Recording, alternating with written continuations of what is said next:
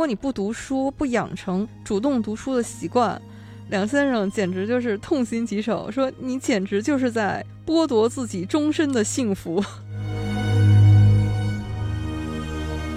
梁先生一直强调说，我们的这个传统文化是一个富矿，就是大家深入到这个矿山啊，是能开发出自己想要的。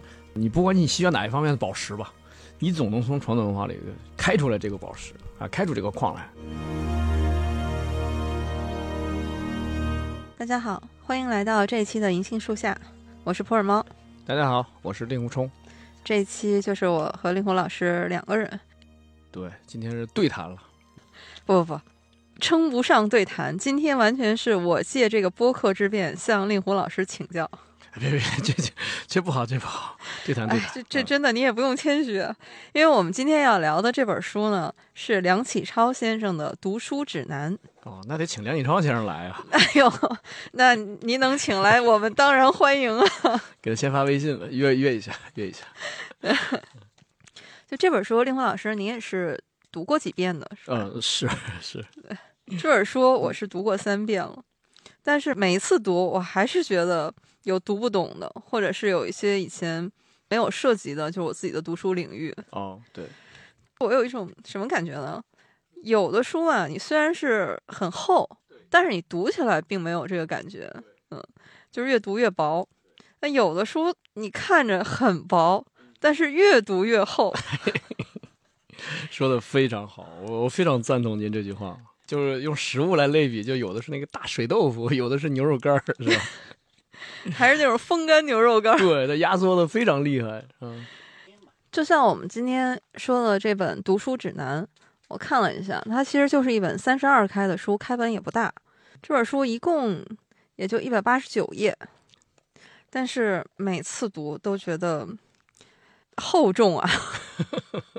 知识就是力量，不是因为他这本书是梁启超先生教当年的清华的学生怎么读古文、读国学的书。对，那你想，他一篇文章可能没几页。教你怎么读《论语》，怎么读《孟子》，怎么读《史记》。那你想，它背后可是一整本《论语》，一整本《史记》啊！对对对，所以啊，这本书其实呃不建议大家速读，就是你把它当词典一样，当工具书一样，你慢慢翻啊，你不要追求说。当然，你可以先速读一遍啊，呃后在以后的变数当中呢，你就要有针对性的，比如说这次就好好看看《论语》到底是呃梁任公是怎么讲的。啊，下次看看孟子他是怎么讲的，可以这样来弄。嗯，所以我们今天呢，先请令狐老师来介绍一下这本书《梁启超先生的读书指南》啊。其实这个也不是这本书原来的名字，对，他是把两本书和一些演讲啊什么的一些小文章凑成的一本书。就原书肯定不叫读书指南。对，这本是中华书局跟大师学国学系列里面的一本啊。嗯，对，我记得好像。他原来写的题目叫《国学入门书要目及读法》。对，这个最早起源是因为，呃，当年一九二三年的时候，清华周刊的记者，呃，向梁启超先生约稿。嗯嗯，对，梁先生当时说：“谁呀，手边没什么工具书，没什么参考资料，算了，凭记忆写吧。”我觉得这太凡尔赛了。而且三天就写出来了。对对。太凡尔赛了！第一，没有任何外外界的参考，全凭记忆啊。第二，时间非常短，所以梁先生的意思就是说，我可能写的也不是很完善啊，比较仓促，也没核实，先写出来吧啊。但是你看，人家随随便便这么一写，就如此的高深啊。对，这本书里面还收了刚才令狐老师说的，有梁启超先生的一些讲义，当时他在清华教书嘛，还有是他在清华讲堂。有一本叫《药集解题及其读法》。哎，对，今天说的这本中华的这本书啊，读书指南，实际上主体就是刚才咱们提的这两个书名，把这两本书当年的两本书拼在一起，因为它们主题是统一的，所以拼在一起非常合适，完美。对，可以说是一本对中国的典籍，像《论语》《孟子》《史记》《诗经》等等，都做了一个比较系统的梳理。而且中华老的出版社嘛，老字号了嘛。其实早在一九三六年，就已经开始把这两本书放到一块儿来出版了啊。单出其中一本的话，确实是篇幅有点薄。对他们都是之前先出过单行本，后来中华书局又把它们合并出版了。对，一直到今天啊，这本书还能再卖。什么什么叫大浪淘沙？就是这样。这里面说一个题外话，就是我买书的一个小原则啊，就是我很少买当年出版的书。都要买，呃，再版多次的。对，就是就是经过市场检验的，不是说哪个排行榜、哪个书店自有的一个小榜，那个我是不信的。但是很多书已经出版了很多轮，还有人在买，在书店还放在显要的位置，你就知道它在书店经营者心目当中的地位了。哎，我怎么觉得没事？我怎么想起那边成功学好像也是 也符合这个规律？它不符合呀。啊，没事没事，这段这段这段掐掉，没事。那些书不再版。对。我看了一下这本书中华书局的介绍，就发现梁启超先生当年的讲义在正式出版之前就已经是大家在纷纷传抄。对，嗯，对，抄本。对，因为那个时候写书比较麻烦嘛，没有像今天啊说有电脑啊，所以写的时候比较费劲。那个大家有时候催稿，你催再催的话，第一它是一个智力活动，第二还是一个体力活动，拿着毛笔在那不停的写。所以干脆有人等不及，就是干脆您写几页我就抄几页了。嗯，是的，所以可见这个价值还是很高的。对，这本书相当于是梁启超先生给学生们是先列了一个国学入门的一个书单，呃，分门别类的书单，然后又有一篇教我们怎么读国学的一份讲义。对，而且最牛的是，有的书他就跟你说。啊，比如说他有三十篇文章，我觉得第一流的是这几篇，这六篇。如果你实在没时间，你就看这六篇就行。这个太好了，就是他给你做出了提要，提纲挈领。然后，因为大家不是专门研究国学的学者嘛，你要是好手穷经的话也不必要。但是呢，梁先生希望你对所有的这些他提到的最低书目啊有所涉猎，至少要知道一些，要读过一两遍啊。令狐老师。嗯，咱们一直在说国学，国学，那到底什么是国学？在清末嘛，大家可以知道，从一八四零之前，我们是天朝上国，我们曾经是世界 GDP 的百分之七十五，曾经非常的强大。就是那个时候，我们我们说什么就是什么，大家来学我们嘛。为什么留学生这个词最早产生在大唐？就因为那个时候日本来的学生分成两种，一种叫还学生，一种叫留学生。嗯，还学生是短期留学，留学生就是长期的扎在这学。哎，所以这个这都是他们学咱们，咱们的学问就没有什么分。是的。但是清末我们衰落了之后呢，西方的学问涌进来，大家就开始反思，就是是不是我们的东西不行，才导致我们衰败挨打。所以这时候就有西学传进来，说大量的翻译别人的东西。那么有些学者，你比如说梁启超先生、钱穆先生，他就觉得我们传统文化你不能一竿子打死，甚至有人提出说把汉字废掉吧，改罗马字吧。我个人认为啊，在这种情况下说，那我们整理一下传统文化，呃，取个名字叫国学，以对应这个西学。你外来这个东西，我们也不是排斥你，你也有你好的地方，但是你也有你不好的地方，或者说有你不适合我们中国的地方。嗯，如果按现在咱们的汉语词典里面对国学的解释啊，嗯，指的是我国传统的学术文化，包括哲学、历史学、考古学、文学、语言学等。对，嗯啊。所以我觉得这是在特定的历史条件下产生的，它有点就是说，呃，号召同胞们，也是号召你觉醒啊，但是不是说抛弃我们旧有的一切的这种觉醒。好的，我们刚才一直在说这本书呢，是梁启超先生为我们留下的非常有价值的一份国学的学习指南。对，嗯嗯，梁启超先生是我们非常熟悉的一位大家了啊。不管是我们从中学开始学历史，还是学呃语文，对，都离不开他。对，但是我们在这里还是把梁启超先生的生平和他的成就做一个梳理啊。梁启超先生是生于一八七三年啊，这个时候他是清末，嗯，是在一九二九年去世。梁启超是他的名字，他的字呢是卓如，人工是他的号，当然还有一个我们更熟悉的就是饮冰室主人。哎，对，这个名字今天大家都已经成了俗语了，大家都知道它的出处了。是的，对，十年饮冰，南凉热血。对，这个饮冰室其实我们之前在节目里面提到过，实体啊在天津。啊，是个小洋楼。引兵这个词儿其实也是有典故的，它是出自《庄子》，原话是：“呃，今吾朝受命而夕引兵，我其内热于。”对，哎呀，可见当年梁先生心中也？是热血沸腾热腾，血沸腾，对，嗯，为国家为民族，他真的是非常激情澎湃啊！是的。这句话，今年我在芷安老师的小说《受命》里面啊也看到了这句。梁先生取的是引兵，芷安老师取的是受命。你看这对联对上了。我觉得梁先生真的是读书的天才，读书又快又准，我都怀疑他过目不忘。我我当然不不清楚啊，可能是人家努力啊，但是读的又多，深度又又是真的是厉害，而且他的著作又非常之多。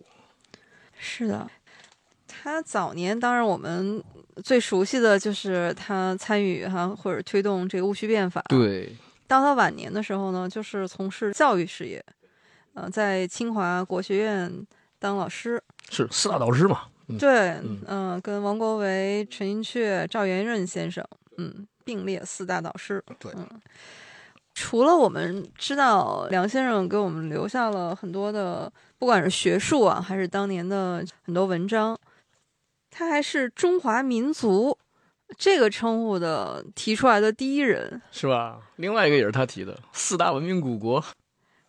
我看到这条资料的时候，还是吃了一惊的，因为我我们从小就知道中华民族，一直以为是一个自古就有的这样的一个说法，但没想到哪有啊？没有。对，我们那个时候什么华夷之辩呀，这个汉贼不两立，我们那个时候分的还是挺细的。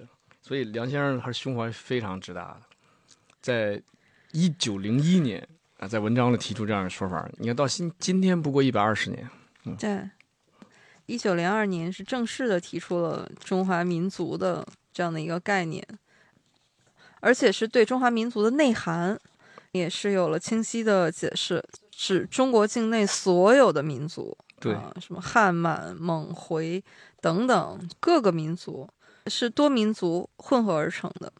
嗯，也是因为梁启超先生的地位和影响吧，“中华民族”这个词儿一经提出，引起了非常大的反响，对，嗯就变成了我们现在家喻户晓的一一个共识了和常识。对啊，所以你才惊讶于说怎么 提出的这么晚，应该好像存在很长时间了。可能大家都是这么想的吧？就关于这个词儿。是的，嗯嗯不光你刚才提到梁先生的这一个关于这个词汇的发明啊，就是我觉得他是完全可以用那个成语“著作等身”来形容的。嗯，就他的书摆起来，真的有他身高那么高了，而且每一本书的学术质量都非常之高。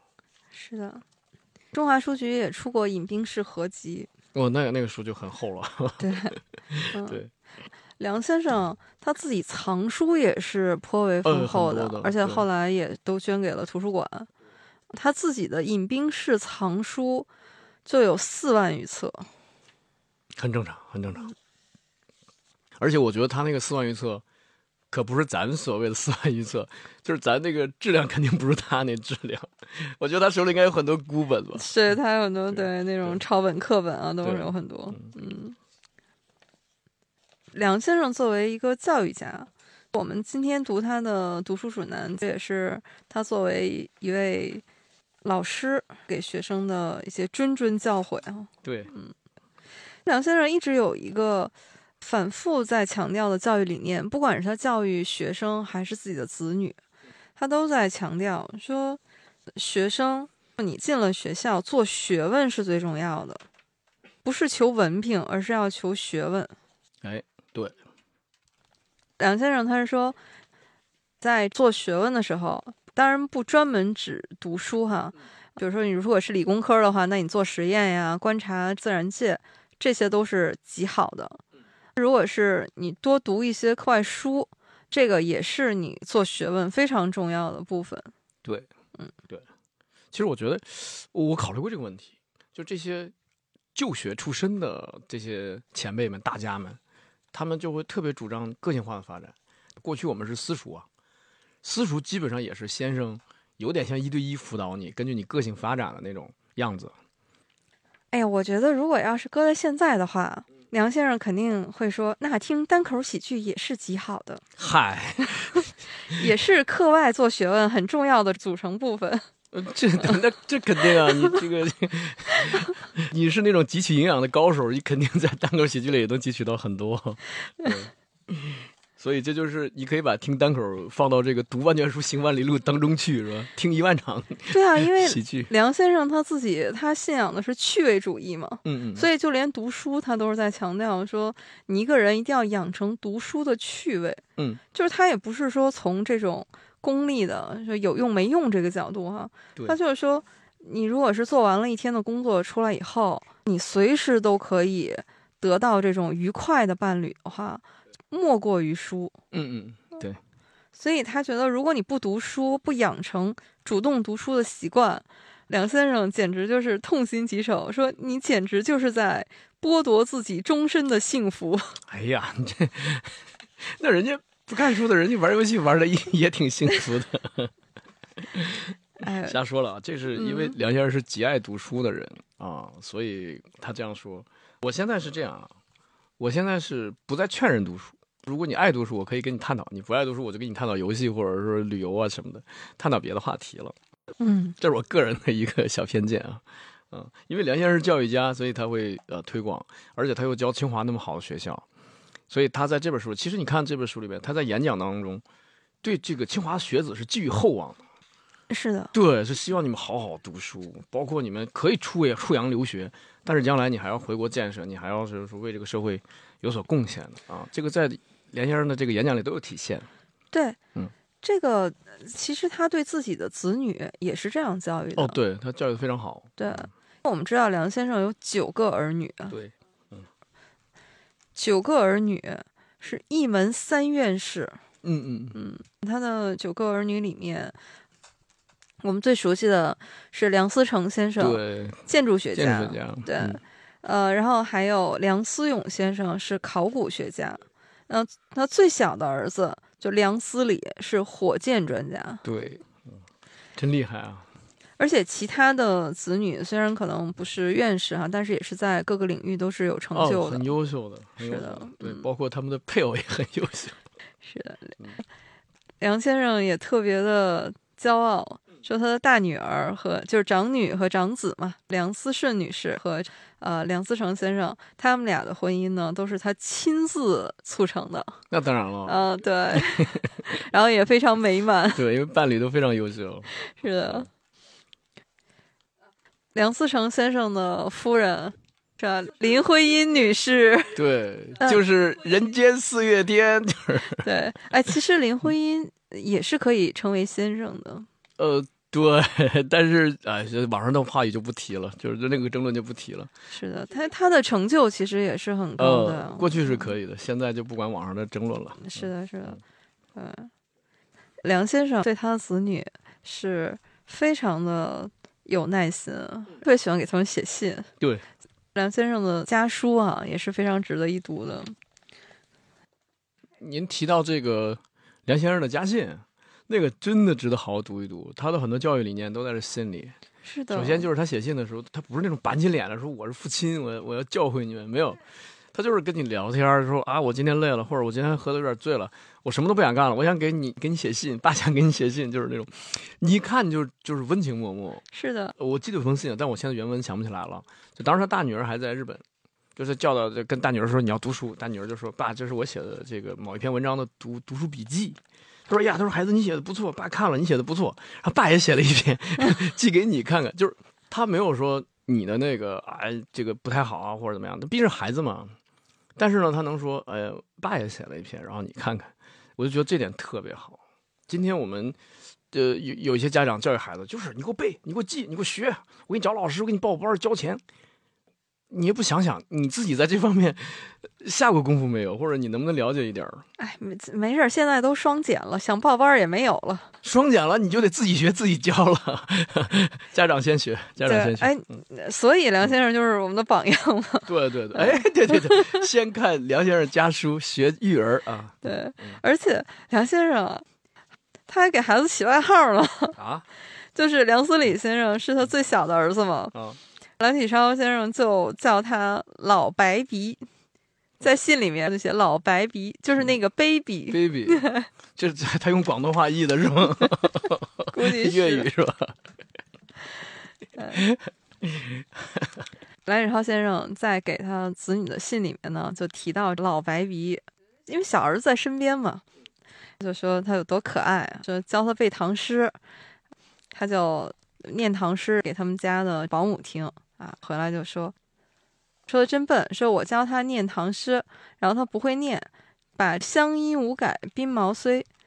读成了乡音无改把猫摔，然后一边说就一边抱着那个小猫，就要把那个小猫扔到地上，大家就哈哈大笑。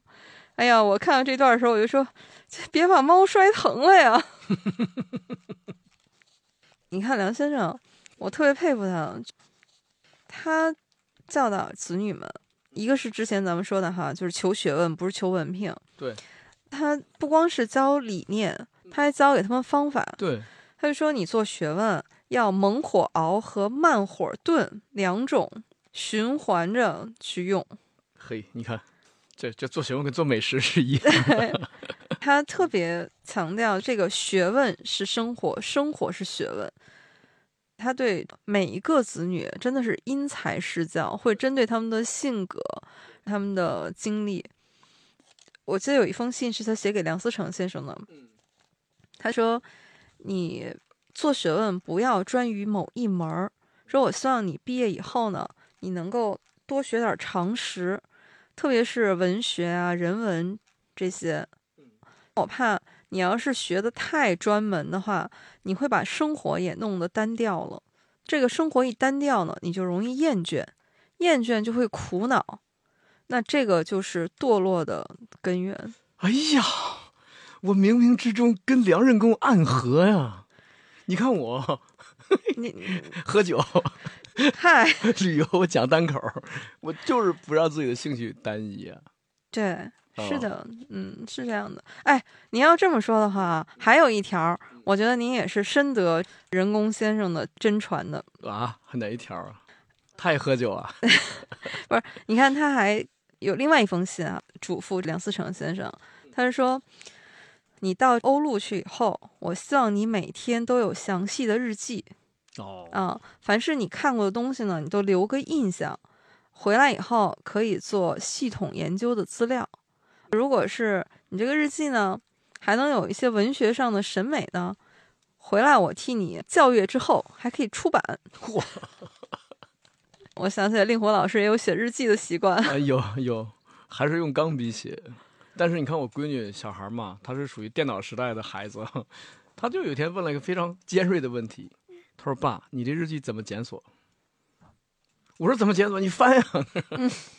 必须原始办法。想找一个事儿的话，必须得一页一页翻啊，这也是个问题。没关系，现在都可以拍照、扫描、识别，这都不是事儿。是嗯是，所以我有朋友有的写那种在电脑里敲打字做日记，还有一个朋友是做音频日记。我觉得我以后都可以方式再多样化一点。我们刚才说的都是梁先生的教育理念啊，对，我们到现在也都是非常有借鉴意义的。嗯，那么说到这本书，嗯刚开始说了，《读书指南》这本书是一本教我们怎么读古书的一本书。嗯，那这个问题就来了，为什么我们还要读古书？哦，特别是像在我们现在这个时代，就当然我们上学的时候都是学的啊，你从中学就开始学文言文，但是好像毕业之后，就高考结束以后，好像这个就还给老师了。你在主动的去阅读和学习古文的意义，除了专业是这方面的之外，就是我们普通人为什么还要学习古文？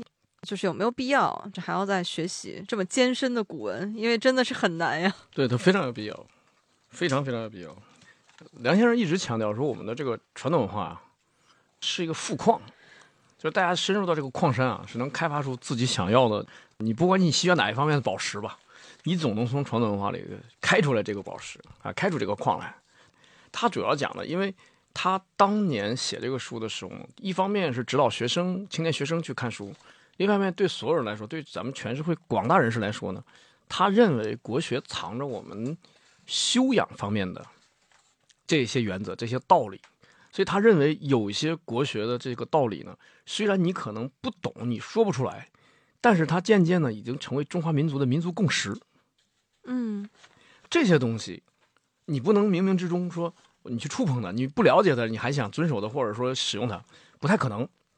他是希望我们，呃，有一定的学问的人，先熟识这些原则，而这些原则呢，没有人替你概括怎么办呢？你就只能去国学里去找。你比如说，呃，学而不思则罔，在我们来说，是不是全民族的一个共识？比如说“己所不欲，勿施于人”，是不是？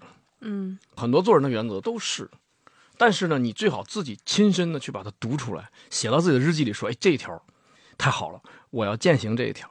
当然，你能做传统文化的研究者更好了，不能的话呢，从中可以得到修养方面的淬炼提升。所以，这个是梁先生特别希望大家去读的这么的一个原则目的，我觉得。对，梁先生在自己的自序里面说过，一个受过中学以上教育的中国人，对于本国极重要的几部书籍，最少总应该读过一遍。对他觉得你把自己自称为中国人，你很有自豪感，但是你对我们自己的中国文化一点不了解，自豪感又从何而来呢？一定是在了解的基础上，才有更深刻的、更自信的这种自豪。另外，老师梁先生这番话呀，嗯，总是让我想起钱穆先生，他们的理念是有异曲同工之处的。呃，对，因为他们的爱国之心啊，和促进大家求知的之心，他俩是相通的，完全相通的。对对，对，作为爱国的情怀和作为一个教育家，又对传统文化深刻的爱。对，是的，嗯，嗯，特别又是他们身处的那个时代，正是需要鼓励我们的民族自尊心的那样的一个时代。对，所以之前咱博客也讲过，你比如写东北史的傅斯年先生，他们其实都是用自己的知识、用自己的文化，也在战斗。所以就是钱先生，你我觉得你可能要讲钱先生的国史大纲吧，因为他也是在战火纷飞的年代，就是说我把历史给你梳理一下，所以他写了一个非常，其实看来非已经是对中国历史来说非常高度浓缩的，非常薄的一本国史大纲。是的，而在国史大纲的开头，他就说应该怎么怎么样，怎么样。他的那段话可以印证梁启超先生的这句话，就是刚才咱们说那个，嗯对，梁启超先生是说，受过中学以上教育的中国人嘛。钱穆先生也差不多，他是说，当信任何一国之国民，尤其是自称知识在水平线以上之国民，对其本国以往历史应该略有所知。你看，这不刚才那个谁梁先生说的吗？中学以上教育的人，至少应该读过一遍这些书，才能称为中国人。是的，嗯，嗯而且钱穆先生还说，你应该是随附一种对其本国以往历史之温情与敬意。对，不要说啊一无是处啊，我们这文化不行，赶紧学谁谁谁的，那肯定不行啊！我们推翻自己的，去学人家的，能学个什么样？邯郸学步了嘛？对，钱生也说，你对本国的历史有一种温情与敬意的话，至少不会是对以往的历史抱有一种偏激的虚无主义。对，嗯，对，就就是说说非说我们的一无是处。对，钱先生，我记得好像最后的意思就是说，学习国学、尊重传统文化的人越多，这国家才越有希望。梁先生他也是很实际，一来呢，他是劝学生们哈，就是说对这些中国传统的文化，对那些旧书，千万不要以有用还是没有用这个标准来定。呃，他说你这个书啊，它有一些是时代性很强的哈，对，但还有一些是不带这种时代性的，就是刚才你说的，有一些属于要么是我们传统文化里的那种属于我们中国特有的美感的东西，诗词歌赋这些，嗯。要么呢，可能就是那种已经变成了我们的修身齐家这样的一些格言，是我们的民族品格的一部分的。嗯嗯，那么这个不是那种实用性的有用还是没有用啊？这一类都是我们应该去了解和阅读的。对嗯，还有呢，他是说，呃，你也不要觉得古书难读就不读。梁先生也非常诚恳啊，他是说，中国书呢难读是公认的，但是他说，读书人的趣味嘛，也就在这儿哈。他说，如果什么都给你弄成现成的，也没什么意思。对，所以就是有一点一分汗水一分收获这样的一个意思。哎，确实是，不要有畏难情绪。这个古文我们确实得承认啊，它难是真难哦，对，因为你看它字词句和我们的现代白话都是呃和我们现在的白话文确实不一样。它就是入门难，真的你要硬着头皮去啃它，就这不是读它，去啃它。对，王丽老师就是写古代汉语的王丽老师，他就说过一个方法，嗯他说你就把这个古文学古文就嗯当学外语一样。哎，这个主意好。对，他说你看也是你背单词儿。对呃，学语法，对，翻译嗯，对，翻译，呃，然后再更高阶，就是试着写作文儿，小作文儿。对汉译英是吧？再译回去，哎，这个观点好。他举过一个例子，他说为什么你要像学外语一样记单词儿呢？，对，比如说我们现代汉语里面，你说睡觉就一个词儿睡啊，你就知道就是各种反正跟睡有关的一个词儿就够了。对，但是说在古文里面，至少有六个词儿是表达跟睡有关的意思，但是都不一样。对，比如说有寝，寝啊，对寝，寝室的寝。哎，寝室的寝，对，寝指的是躺在床上睡。对，这个标准就高。哎，对，哦就是哎，这属于卧床啊。那个哎，不是，呃，等会儿这个卧又是另外一个词儿。嗯，这个卧呢是指你靠在桌子上，有点像咱们撑在桌子上这种啊睡。这卧就不是太舒服。古汉语里面，这个睡嗯，指的是坐着休息，对嗯对，嗯，跟我们现在的这个确实不一样。完全不一样。嗯，嗯对，你看咱们现在可能这些词儿都没有那么严格区分啊。对嗯，在古汉语里面它都不一样。不一样。就是包括杨林生先生有篇文章，他说，他说在没有“不”这个字儿的时候，嗯，大家去找一找古汉语里有多少表示 “no” 这个意思的词。杨先生找到十七八个，厉害不？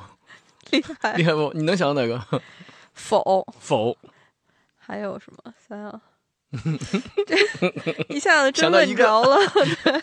猫猫嗯还有佛，就是那个，啊，对对对，嗯，还有墨，莫须有啊，啊，对对对，呃，很多的。呃，杨先生找了十几个，所以这就是功力嘛，啊、所以这个东西只要你钻进去了，它其实很有意思。嗯，对你浮在表面，你要是告诉自己说我学不会，呃，不不不，呃敬而远之，那真的就敬而远之，永远敬而远之。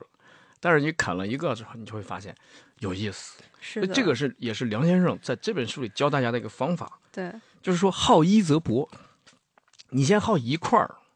他甚至觉得说《论语》，你就研究里边“人”这个字儿，一共出现六十多次，你就好好研究研究《论语》里的人到底什么意思。只要是研究了这一个课题、一个方面的研究之后，你就会觉得它有意思了。呃，你的广博其实来自于你先专注于一个领域。如果你直接上来就广博的话，你就没有深度了。就是一个先精而后博。对，嗯因为你必须的，你要解释这个人，你就得翻翻，但是孟子怎么说，荀子怎么说，你就越学越多了，然后你才能反过来，才能更理解孔子说的这个人什么意思。梁先生还是教给我们读书方法的，嗯嗯，这个可得认真做好笔记。对，对，他这个读书方法呢是说非常的管用。对，梁先生说了，你就照他说的这个方法去学，肯定成。错不了。嗯，对，这个是什么么方法呢？对，什么方法这么灵呢？不是下期下期播客再给大家揭秘是吧？不是不是，这个梁先生说啊，这是什么方法呢？嗯，就是抄录或者做笔记。哎，非常同意，非常非常同意。就我我能赞助一个例子吗？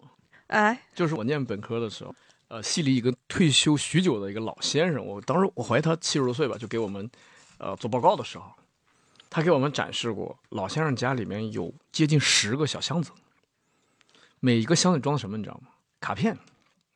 这怎么有点像《围城》里的李梅婷？哎，老先生就卡片，你就是他每拿出一张，上面抄一段，然后这一段能用来做什么，能用来证明什么，这一段又出自哪本书，多少页，作者是谁。所以老先生写书的时候，你比如说他要写一个题目，他先翻他的箱子，把所有的卡片，因为当时没有电脑嘛，嗯嗯他就把所有的能用的卡片全摘出来，然后先把这些卡片上内容抄下来，这本书就几万字就已经有了。围城里面，大家就说李梅婷老师的箱子里面的卡片对，说这中国的书都烧了都没关系啊，嗯李先生您还可以教书。对，这个文化还能传下来。所以这个就是那个老先生自己说，说这种方法是笨方法，说我的先生们也是这样教我的。梁先生他就说，咱们经常是你读名著的时候哈、看写书的人旁征博引啊，你肯定会想，哎，这个人肯定是记忆力特别好吧，不然怎么能记这么多东西？说实际上，就是咱们那句老话嘛，就是好记性不如烂笔头。嘿，这期的老话让你给讲了，这算我的。啊，对，咱这对我们这都是跟令狐老师学的老话啊。抢台词，这个按稿说啊，开玩笑，开玩笑，没稿。他就是说，你看这些大学者平时用功，他都是有无数个小册子或者是这种卡片。嗯对，所以我我是亲眼见过那个戏里退休的老先生，他自己有卡片啊，所以我是说我旁证一下啊。但是这个梁先生在这他的这本书里面特别赞过那个清代赵翼的《聂二史札记》，他说这本书特别好，而且他用了一个词儿也很好，他叫“采花成蜜”。嗯，就是说赵翼在读书的时候，就是哎这儿有一朵花，好记下来，那儿有一朵记下来，他把这个放在一块儿，自己再评论一番，哎，最后自己的书成了。我其实自己呢是断断续续也有这种摘抄的习惯的。对，现在呢是，如果我是读这个纸质书的话，我就是用那种便利贴儿贴在书上，这样方便找。这个也是在微博上跟鹦鹉史航老师啊学来的，嗯，所以现在手里这边拿着书，这边就是拿着一本那种便利贴儿，这个习惯也很好。嗯，对。然后如果是电子书呢，就是更方便一些，会有那种划线的笔记哈。但是我觉得，如果按梁启超先生的这个方法呢，还是差了一点儿。梁先生是说，你短的就抄全文，如果是长的呢，你就摘要，摘要。而且呢，要把书名、卷数、页码这些都要抄上。对，其实它有一个什么锻炼呢？就是你写的时候，你写一遍比你读一百遍都强。因为我在考司法考试、考律师的那个冲刺阶段，所有的法条我都不背，我就抄，然后你啊我抄，我抄的手都肿了。哦，我读书的时候也是这个习惯，就是要一边看着书念着，边在旁边那个，就一定要写。啊，一定要写出一遍，而且我一个字都不差。这法条你不敢 给它给它缩略了，你哇，那差一个字儿，那可能意思全变了。后来我的那个法条笔记啊，有的那个后来要考的，非要复印我这本笔记，他以为这个我抄的全是要考的法条，其实是我做题的时候错的那些法条，我相当于一个错题本儿我告诉他这个只对我有意义，他不行，我我对你有意义，对我肯定有意义。可以。梁先生他的方法呢，是说每天读的书最好是分成两类，一类就是你要精读的书，嗯嗯嗯，呃，一类呢就是呃那种就是呃浏览的，就是泛读的书哎，这个我得插你一句，曾国藩也是这样写的。啊，是吧？对，曾国藩说正公，呃，嗯说每天这个精读的经史子集什么的，看十页就行。呃，浏览的看它一百页什么的，就是反正你这个浏览的没时间浏览，你那十页精读的你得看。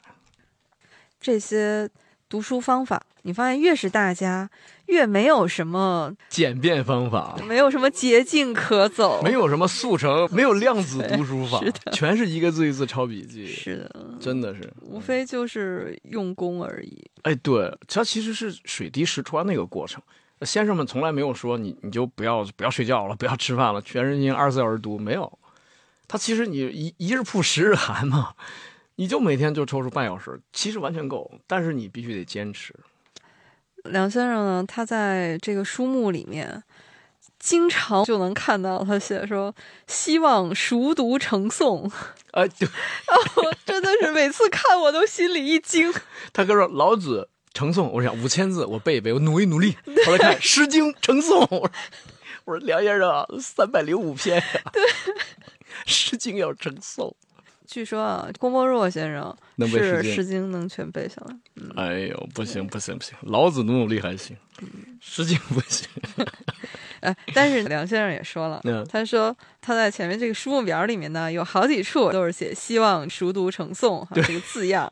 他说我也知道诸君或者以为甚难，也许反对说我顽旧，但是我还是有我的意思的。啊，他是说。呃，他也不是说就鼓励人搞这种呃这个死记硬死记硬背哈，我理解对。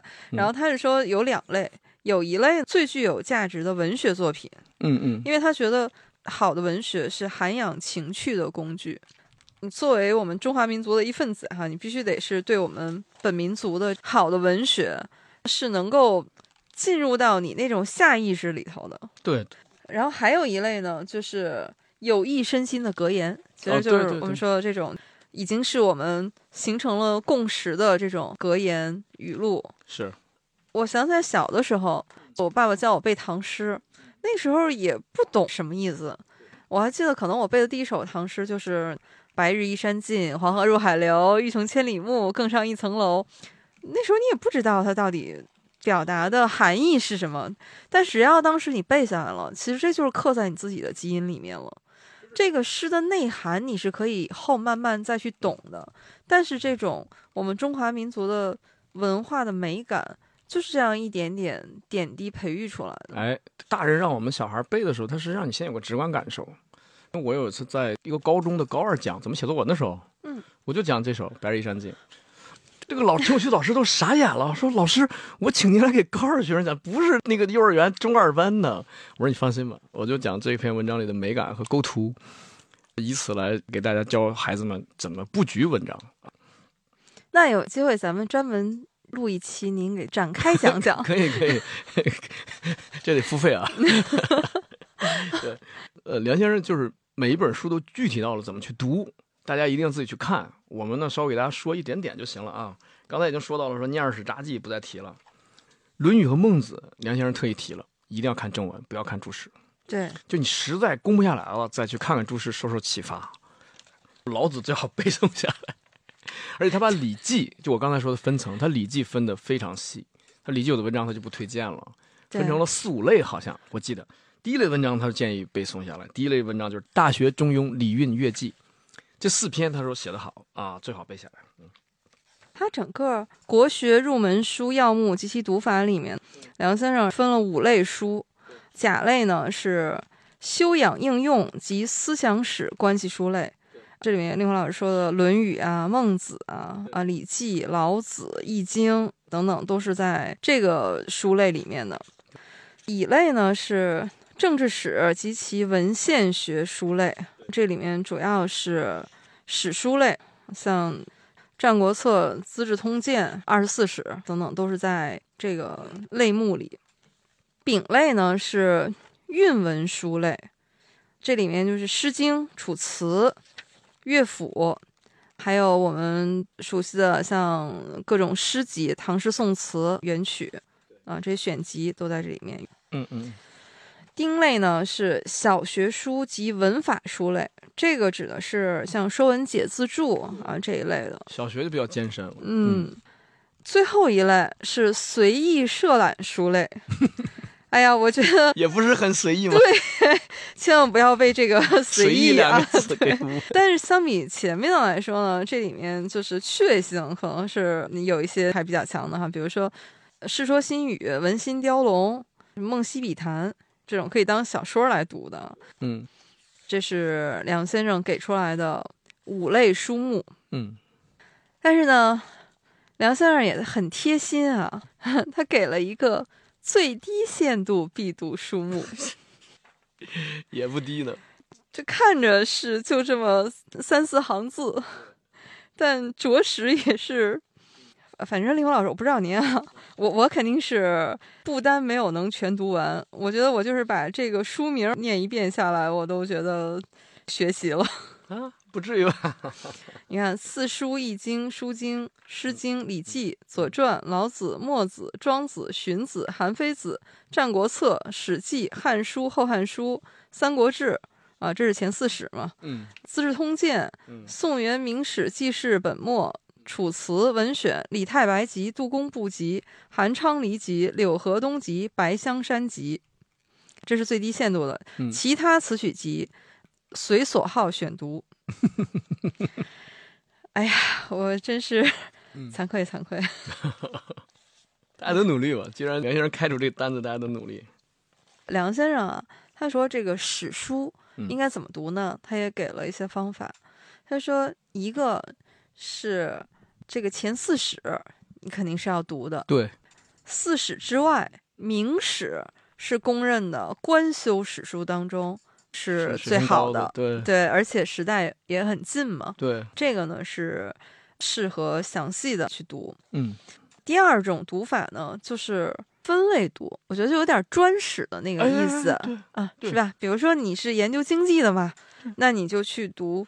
比如《识货志》这种，这个很早就有了，《艺文志》《八书识货志》，经济史和文艺史就放一块儿。如果你是，比如你研究音乐啊，你可以专门去研究这种乐书、乐志啊等等。对，对，就是去分门别类的去研究。哎，所以他才说传统文化是个矿嘛，对，你得去开矿。你比如说，咱说一个什么，比如你有家乡自豪感，你家乡出自某一个古地啊，你可以把历史上提到你们家乡的，因为今天方便了，检索方便了嘛。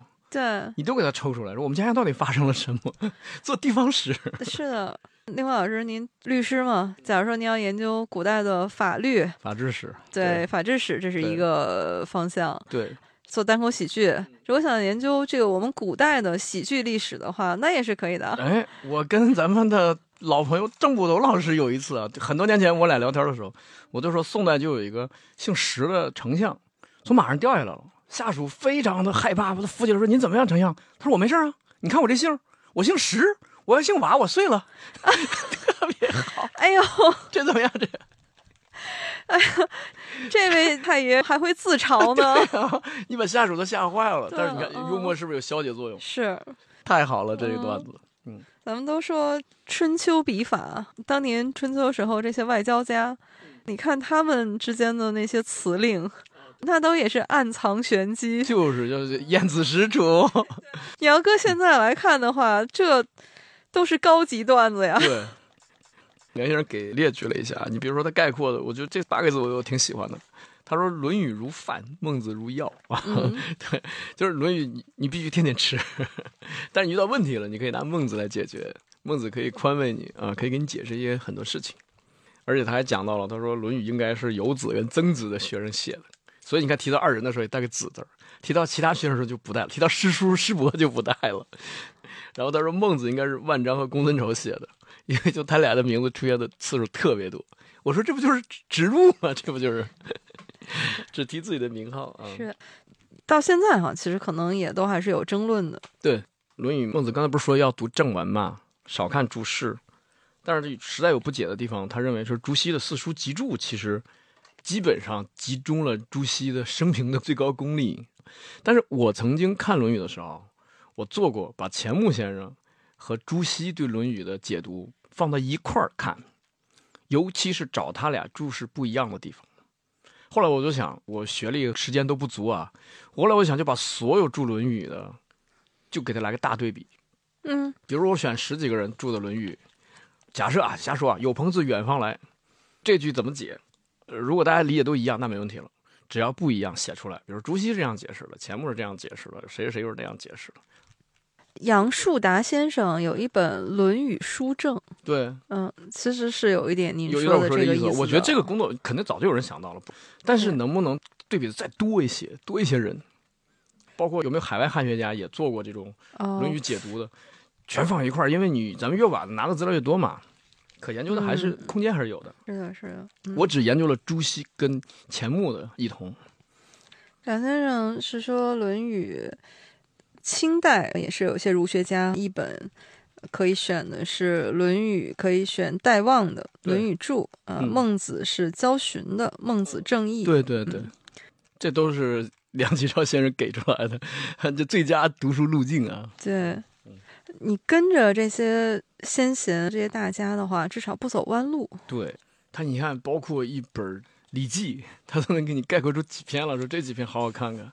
《史记》他也是挑了一些，其实呃，他个人按照喜好，他个人给出了他认为的第一等的文章，呃，《项羽本纪》啊，《信陵君列传》啊，《廉颇蔺相如》啊，《淮阴侯》啊，《魏齐武安侯》啊，《李将军》，还有《太史公自序》，这篇文章确实特别好。太史公自序我也很喜欢，我也很喜欢。但是啊，但是启启超先生说，《屈贾列传》《管晏列传》《伯夷列传》，这在他看来，他说这个市面上认为的很好的文章，他认为是第二等。哎呀，我说我说梁先生，你说别的我都同意，为什么《屈贾列传》也是第二等啊？这是我最喜欢的文章啊！嗨，那我喜欢的一篇都不在这里边儿。啊，你喜欢哪个呀？嗯、我当然喜欢《刺客列传》啊。哦，《刺客列传》啊对啊，当然《廉颇蔺相如》在里面啊。你还挺暴力。信陵君这两篇在啊，但是我最喜欢的《刺客列传》是没在。你看，其实这就是读书的乐趣。君子和而不同，就是大家可以团结，可以都喜欢《论语》，但是可以各喜欢一篇。对，我以前看过一篇，他说你看一个人的人生经历，你不要看他的自传，你看他给别人写的传。他会突出那一项，就是对他印象深刻的那一项。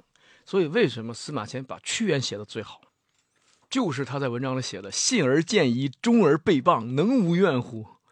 说屈原怎么能没没怨呢？然后这个怨气其实让司马迁自己的。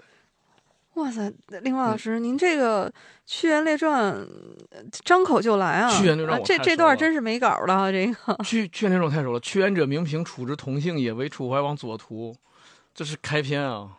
哇塞，我们这个节目真是得视频化了。这个，我我现在给大家讲解一下，令狐老师，然后现在就是脱口而出，这段真是没准备。对他评价，你看他评价现场背诵。他评价屈原的时候，其文约，其辞微，其志节，其行廉。这十二个字，你去湖南的岳麓书院刻在墙上呢。您这个跟梁先生还真是。嗯，冥冥中可能您真的是他的真传弟子。哎，别别别，不敢当，不敢当，不敢当。因为是这样的，梁先生啊，他是以书痴来闻名的。嗯、但他自己说过，他年少的时候家贫，嗯，没有书可以读。对，他家只有两本书，哦、其中一本就是《史记》。哎呦，所以《史记》对他来说是最熟悉的。对，他自己说他能诵八九。啊，《史记》五十二万字。嗯，他自己，然后是说《史记》，他能诵五十二万字。嗯、我是通篇看过两三遍，后来就重点看我喜欢的文章了，不再通篇看了。所以《史记》对梁先生是有一些特殊的感情和意义的。梁先生他整个古书里面，他最重视的就是史书类。对，为此他是对胡适之先生出的那个国学书目啊颇为不满。对。学者之间争论其实挺有意思的，真的是和而不同。我就不同意这观点。他说：“你那哪是一个最低书目？你这是小型图书馆，你搞那么多书干什么？”嗯、是的，说到梁先生和胡适之先生啊，也是很有意思。嗯，因为他俩其实是两辈儿人嘛。梁启超先生一直是胡适之先生的领路人嘛，有一种导师啊这种意味的。对。但是呢，梁先生晚年的时候呢，在胡适之先生面前又。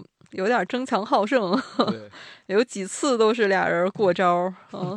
对，像这个国学书目之争，就是非常有名的一件事儿。不过也挺有意思，呃，各种思想都给到年轻人，让年轻人自己去判断，挺好，以免大家盲从啊，就是只听一个人的。胡适之先生的这个书目，那也是有可取之处的呀。你要是想在自己家里面配置一个小图书馆的话，那你真的得去，对，就是找这个，或者是把两份书单哈，呃，取最大的合集，那就是中型图书馆。胡适先生对梁启超先生感情还是很深的。梁先生去世的时候，胡适先生是第二天看到报纸知道梁先生去世嘛，就赶紧就约了很多先生们去参加葬礼，还送了挽联。胡适之先生也写日记嘛，他写过这样一段话，他是说：“人工为人最和蔼可亲，全无城府，一团孩子气。他对我虽然有的时候啊，稍微露出一点争胜之意，争强好胜嘛，对，这些也都是他天真烂漫之处。”嗯，胡适先生有句话写的真是读起来真是很伤感，他就说：“近年他对我很好。”可惜我没有机会多同他谈谈。梁先生是属于手术事故去世的，所以就是大家很悲痛嘛。他不是，就是我我们所说的五福之一的考中命啊。不过幸好梁先生给我们留下了很多。对，咱说回《史记》啊，其实爱读《史记》，就是苏轼说的，说要想写好文章，有三本书必须得好好读，《史记》《孟子》《庄子》。嗯。包括到了你喜欢的《红楼梦》里面，妙玉也说，千古文章还是庄子写的好。哎，那是真的美呀！对，真的好。连金庸先生写武侠小说里面，最美的武功招式就是逍遥游嘛，对，凌波微步。梁先生也说，《诗经》刚才不是也希望大家都背诵吗？三百零五篇都背诵，而他在居然在这本号召大家读书的小书里面，居然还有学术争论。他提出了，他说，过去说四诗，就《诗经》分四部分，大家熟悉的把它分成风雅颂，而把雅分成大雅和小雅。小雅对，但是梁先生说不对，嗯，雅没有大雅小雅之分。他说四诗还有一个难，因为他举了个例证啊，学术上的论据。他说《诗经》里有一篇诗里面有一句叫“以雅以难”，就是说咱这首歌咱可以雅也可以难，所以他认为难也是一种文体，哦有，点像民风，就是民间诗歌的意思。这个我还真是读这本书才发现啊、才发现的，因为以前这是一副对子嘛，说上联是“三光日月星”，对，下联是“四诗风雅颂”。哎，说不对啊，说这风雅颂不是三三个吗？嗯，他说那是因为雅分大雅和小雅。对。嗯，这但个我是但是你刚才把上下联说反了，这个对联是先出下联，后对上联。嗯，为什么呢？哦哦，那个平仄的对，按照哦平仄，哎，那四时风雅哦颂只能做上联对，那个对，其实就是现在大家也在说嘛，就是给孩子起名字，女孩儿的名字呢从《诗经》里面选，男孩儿的名字从《楚辞》里面选。嗯，哎，我还记得咱们群里面，然后有一位听友还请您给 要出生的小宝宝起名字。哎呦，那我我我真的是脸皮厚，人家一说我还真真斗胆给人取了，真的是。哎供参考嘛。对，希望人家不嗯介意。嗯梁先生还批评了毛诗序，他认为大家都说毛诗序不错，他认为不好。他说毛诗序有点硬杠的意思啊，这首诗是刺什么魏庄公，那首诗是刺谁？嗯梁先生说你是大黄蜂吗？你刺你刺什么？你刺大真的真的是硬拽，有的嗯时候可能就是一首诗，但是毛诗序一定给你搞出个主题来啊。还挺有意思，我看我说我说这还一段子呢，还一比类比类段子，你是大黄蜂吗？你次，嗯，还擎天柱呢。嗨，这怎么外国谐音梗也有了？嗯，但是诗三百那真的是咱们最古老、最优美的文字那，当然，很多词句嗯你现在读下来都是朗朗上口，而且意味悠长。对对，嗯，你看这句：“知我心者谓我心忧，不知我者谓我何求。悠悠苍天，此何人哉？”对，啊，《诗经》里的美丽的句子啊，都特别多，就是好像我觉得他每一个 受过 高等教育的都能来几句啊。但是你说全篇背几首难了，而三百零五篇都背下来，又更难了。啊对对，最熟悉的肯定是是吧？读过琼瑶小说的都“蒹葭苍苍，白露为霜。所谓伊人，在水一方。我当年还有人用琼瑶小说的名字写过一首小诗呢，想听听吗？呃，您给来来。哎呦，我这捧的到位了。叫匆匆太匆匆，几度夕阳红。心有千千结，窗外剪剪风。哎可以吗呃，太可以了，有点意思。有点意思啊。能听懂 呃这首诗的啊，能听懂这个梗的啊，这个自己去算自己的年龄啊。孔子对《诗经》说：“诗可以兴，可以观，可以群，可以怨。”对，古人也是把这个诗作为作为作为古代脱口秀是吧？作为教育一个非常重要的一部分。就是以前，嗯、读书人《诗经》肯定是要读的。哦，那当然，而且当时在春秋战国时期，《诗经》在外交上 作用很大。出门你得跟人聊诗，那个嗯，今天我们把这本读书指南，感谢令狐老师带着我梳理了一下。嗨，对我自己也是一个教育。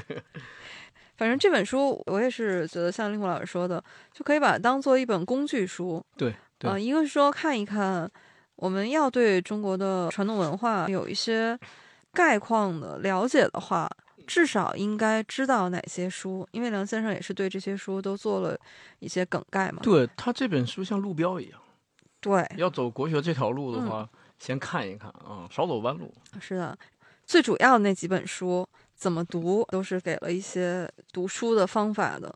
是嗯、所以这本书叫《读书指南》，无愧这个“指南”二字。对，嗯而且还有一点，它跟曾文正公暗合的地方就在于这些经典，你每天都要读一点儿。对，是的，要精读的。对，嗯每天要读一点儿。对，是的。又带出一个小小问题啊，那我们现在，哦，假如说，就我们对着梁先生开出来这个书单，那我们现在怎么选书，可能也是需要对版本有所挑选的。是嗯是。当然，那个你要是已经钻研某一本书钻研的很深了，你自然知道你应该 买哪一个版，买买谁的注了啊。但是如果说咱们现在刚刚入门的话呢，就挑一些比较资深的出版社、老出版机构啊，一直在出版古籍的，知道了吧？就就先挑他的买，然后学了有了自己的理解之后，你再去鉴定版本吧。嗯，我猜您说的应该就是中华书局吧？咦，赶紧打马赛克，快点儿！这个反正我们也都是纯属自来水啊。中华书局本身就是一部大书，对嗯，对，当年日本人就曾经就觉得说把它炸了，就对这个中国的文化就是一个戕害嘛，所以就特意派飞机去炸一个出版社。哎，是的，这个中华书局一九一二年，陆伯宏先生在上海创办的中华书局。像林辉老师介绍的，他是从一开始，他的宗旨就是开启民智。对，当时他还不是专门做古籍的，他也是做教科书啊那种文化普及的读物的。到后来，一九五八年以后，中华书局就成为专门整理出版我们古代和近代国学这种学术著作的这样的一个专业出版社。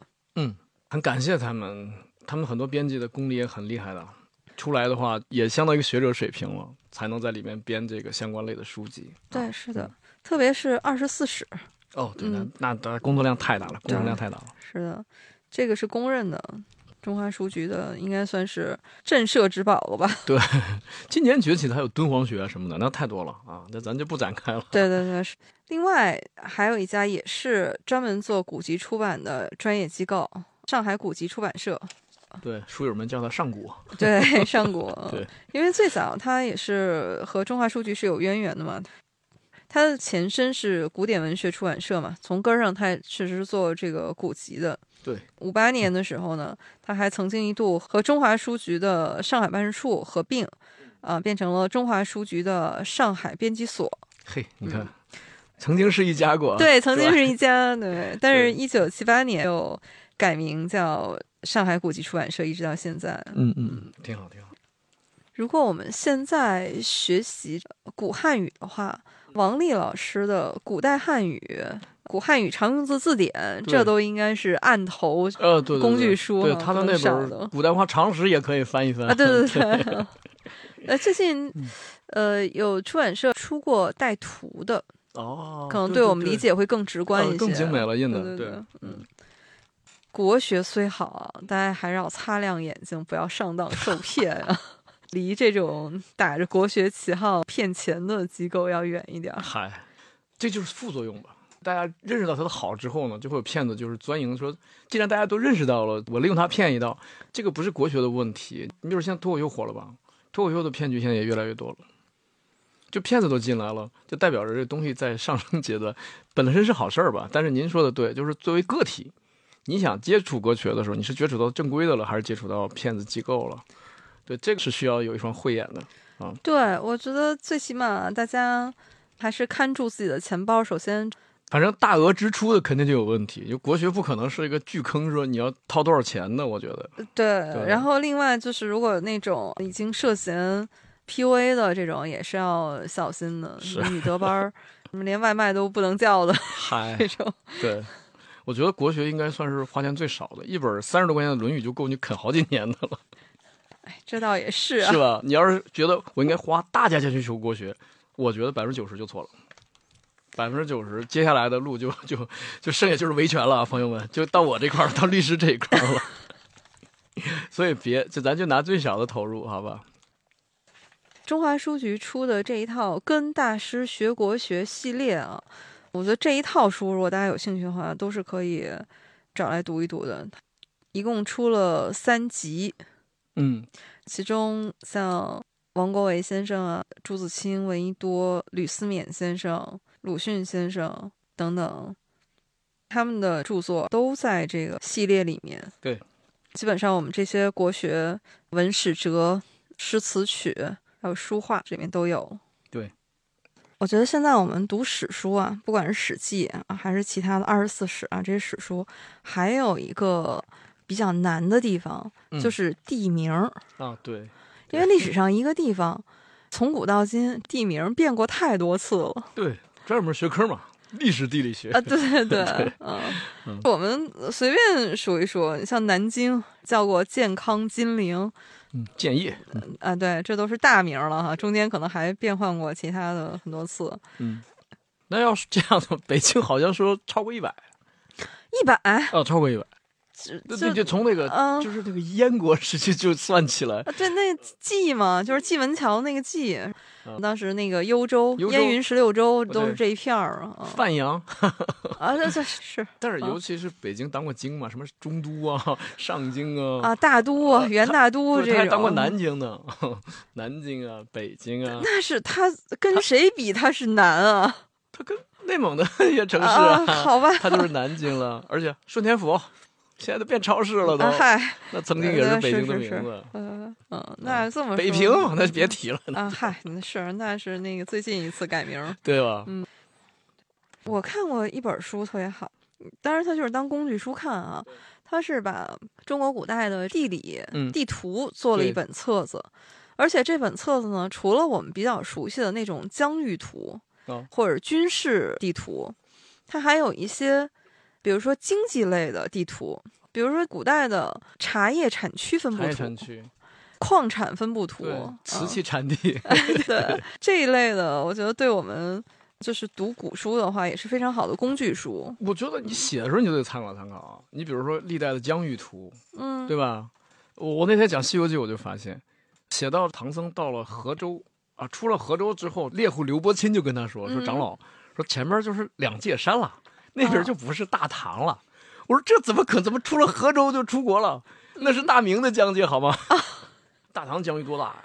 对，可能更靠西边一些。已经到今天中亚了呀。哦，对对这，河州还在甘肃境内呢哦，这整个新疆还没过呢嘛。哎，所以说这个古人他的资料有限呀。对呀、这个《西游记》的作者，他手里没有大唐的地图呀。大明地图？就是那电影里面那个柏林地图没有，南京地图。啊，对对对，你凑着用，指挥一下吧。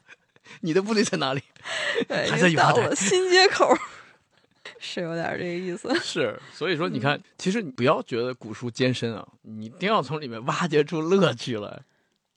对你学的多了，自然就有乐趣了。就是你能够横向啊、纵向对比的时候，才好玩了。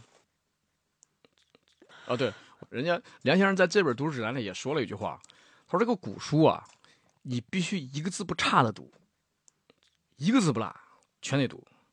不要觉得说啊这章好像不重要，我不太喜欢，先放过吧，或者说就粗略的弄一下吧。呃，千万别这样，因为那个年代写书很难，啊所以大家写的都是非常凝练的，差一两个字你理解全变了。哎呀这个和钱穆先生读书的理念也是十分契合呀。是吧？怪不得在这本书里面，梁先生也经常提钱先生。对嗯，这个钱穆先生，他当年也是受曾文正公曾国藩的启示，说做人要有恒心嘛，读书就是要从头读到尾。啊，所以钱穆先生说，他当时正好手里面拿着一卷书，想起了曾文正公的这句教诲。他嗯说：“以前读书，哎呀，还是有读一读放下的哈。”他说：“那我就从今夜开始，从我手里的这本书开始，从今晚十点开始，从此以后，他读书都是从头读到尾，哪怕再厚的、再大的书，都是这样来读的。所以你看这个以钱穆先生那样的天赋，还如此的这样遵守先辈的 谆谆教诲啊。所以说，为什么人家出成就啊？咱们可能有时候懂一些道理，但是坚持不下来啊。尽量吧，朋友们，尽量多坚持吧。哎呀，我们今天也是反复的 Q 到钱穆先生啊，所以钱穆先生，我们后面有机会的话，这得单聊一期必须得啊安 这样不，合适了。这个不安排绝对不行。